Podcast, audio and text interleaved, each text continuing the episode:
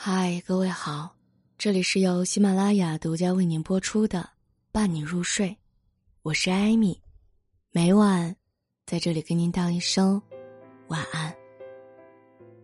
不知道你有没有这样一种感觉啊？岁月渐深，年岁渐增，便越是怀念小时候的过年。我就常生出这种感慨。其实那个时候，故乡贫瘠的小山村。物资极是匮乏，日子也过得是单调，唯独那年味儿啊，却比现在浓烈的多了。有一种年味，叫小时候的年味，叫故乡的年味。终此一生，我们沉浸其中，年年反刍，永难忘怀。老师说：“你们要认真复习啊，马上就要期末考试了。”说这话的时候。腊月的北风呼啸着，从窗户透明薄膜纸中冲进来，呼啦啦的作响。孩子们冻得红肿的小手，用力的握着铅笔，写着、算着，兴奋的想着，马上就要过年了。放学后，听说村东头的小五哥从广东打工回来了，赚了大钱，赶紧奔了过去看热闹。只见小五哥西装革履，皮鞋锃亮。领带鲜艳，一看就混出了人样见了人就装烟，笑着打招呼，举手投足间说不出来的时髦气派呢。见我们来了，小五哥从里屋抓出一大把糖，挨个分派，奸货温柔的摸摸孩子们的头，含着糖到心底的糖果，我舍不得吃下，忍不住心想：等长大了，我也要去广东打工。天天吃冰糖。接下来的日子里，每天都有打工的人回来，发财烟、发财酒、发财糖，让村子一天比一天热闹。而孩子们期末考试了，领通知书和寒假作业了，放假了。晚上，不知是谁，在院子里放了一个响炮，啪！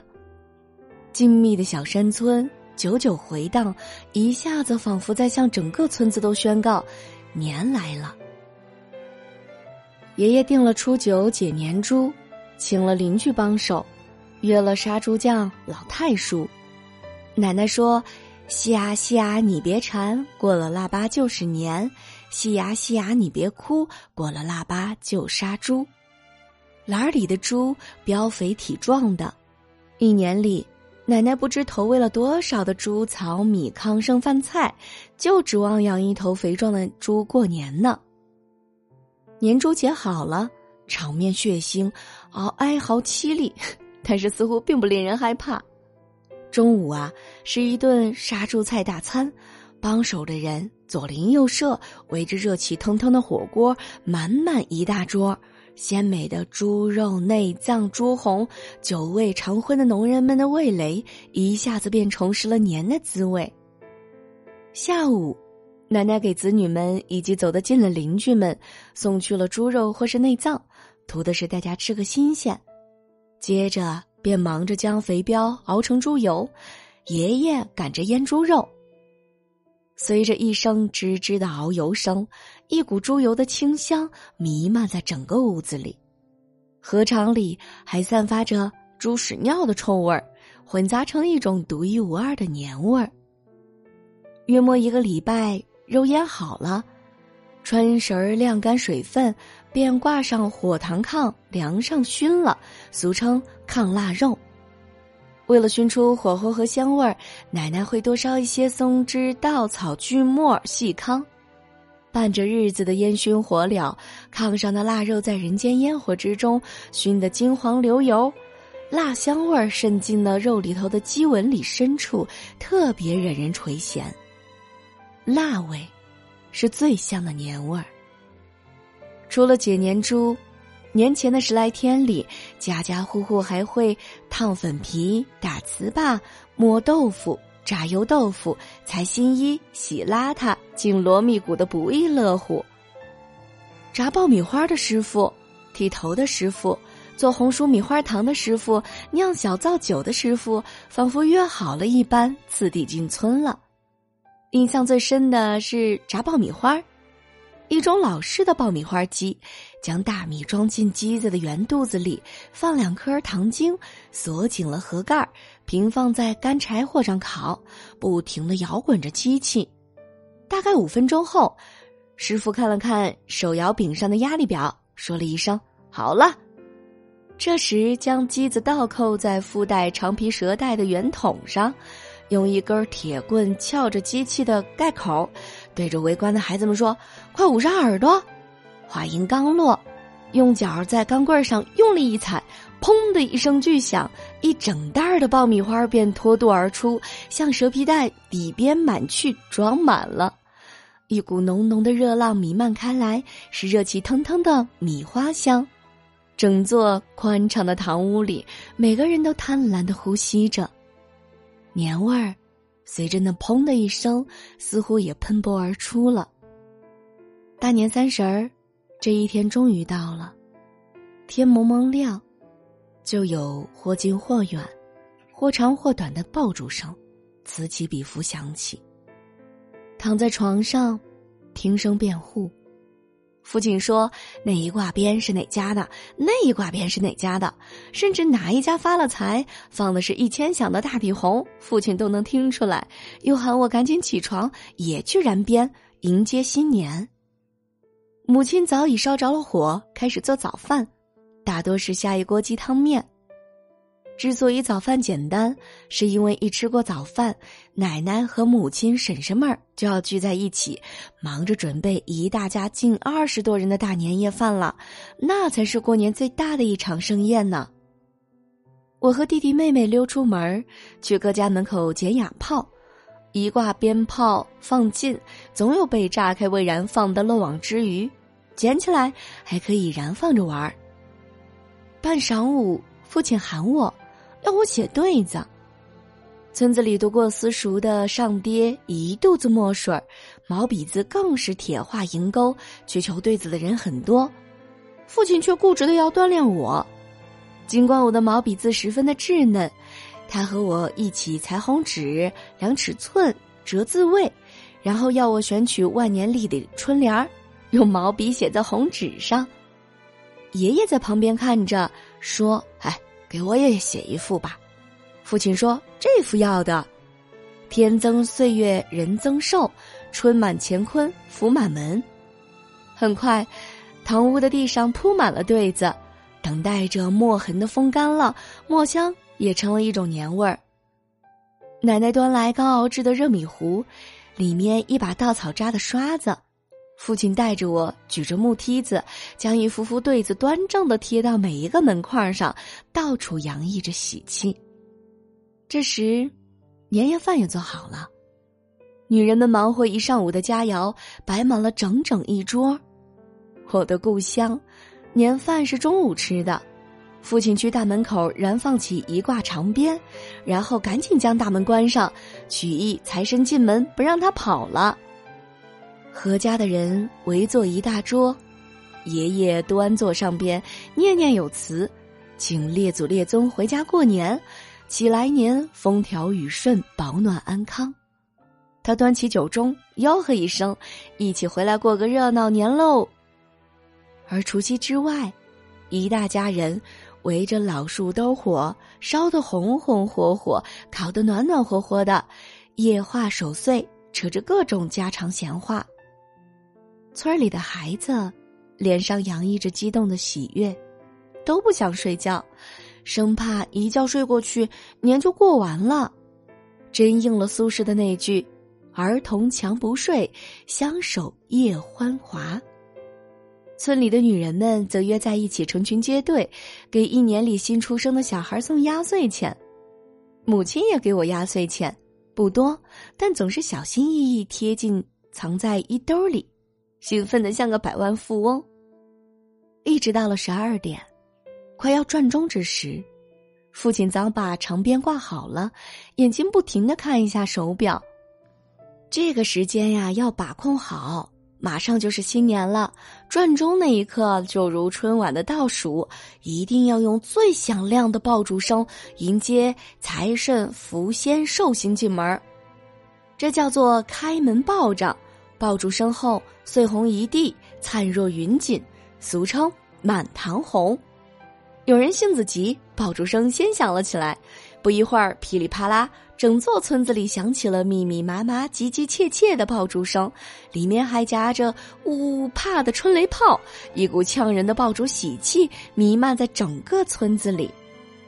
爆竹声中一岁除，春风送暖入屠苏。这一刻，年味瞬间爆发，掀起了高潮。大年初一，年味更是高潮迭起。一大早，在不绝如缕的爆竹声中，我从被窝里钻了出来。母亲说：“来，穿新衣服喽。”那年月呀，只有到了过年，浑身上下才能焕然一新呢。穿上新衣服、新鞋子，浑身都觉得轻飘飘的，走路格外的小心翼翼，生怕弄脏了、扯坏了。还记得有一年。母亲给我在镇上集市上置办了一身小西装。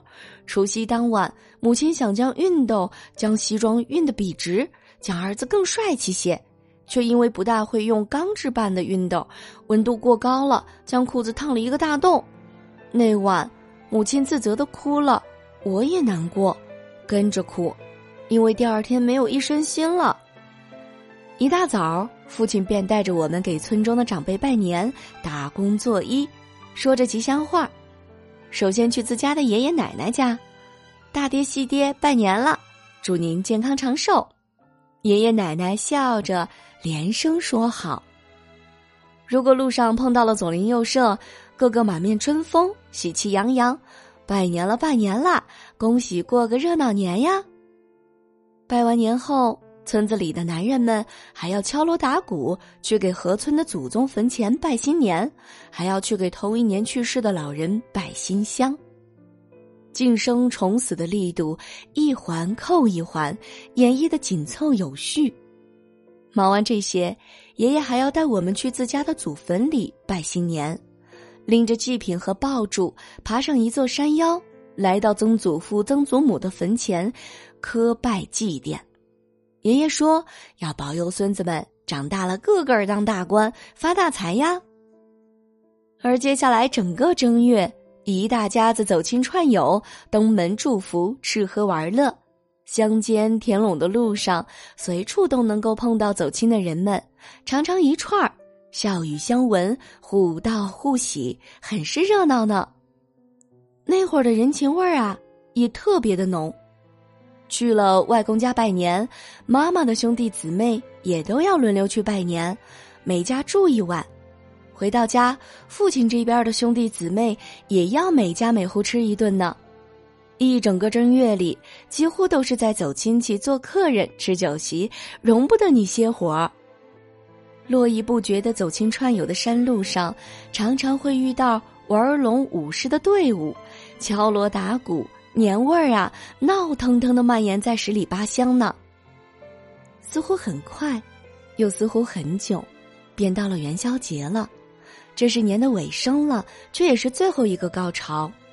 那时候都穷，但整个正月里边三天必须燃放爆竹，一天是除夕，一天是初一，还有一天便是十五，也有送年的意思。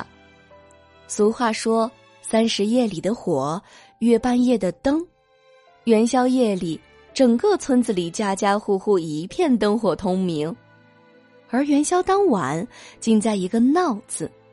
孩子们固然嬉戏疯耍，大人们也会玩龙舞狮，贺一贺一年来有喜事的人家，讨要一点喜钱作为公家的经费。庆贺的队伍挨家挨户走贺。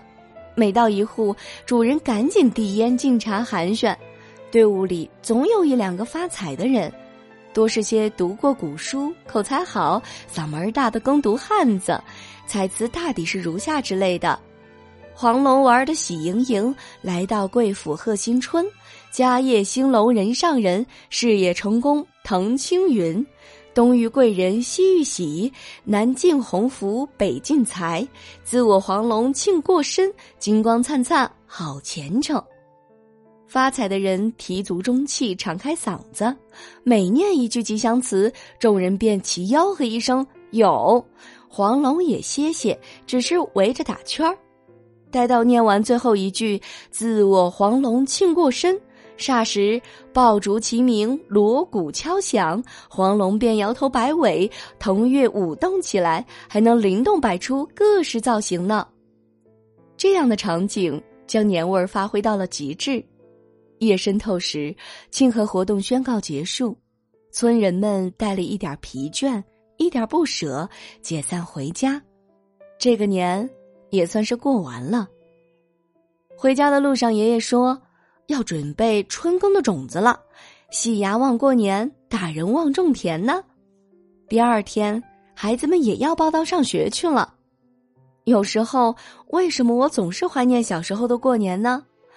或许是因为那个时候的贫瘠，过年才有新衣美食，感觉一年没有白忙活；或许是因为那时的纯澈，快乐很简单，捡到一把哑炮便如获至宝；或许是因为那时的古朴，满满的仪式感，荡涤着一年的星辰；或许，只是因为那是故乡，当年，自己也还是小孩子吧。一起怀念那年味儿，一起怀念浓浓的年。这里是由喜马拉雅独家为您播出的《伴你入睡》，我是艾米，每晚在这里跟您道一声晚安。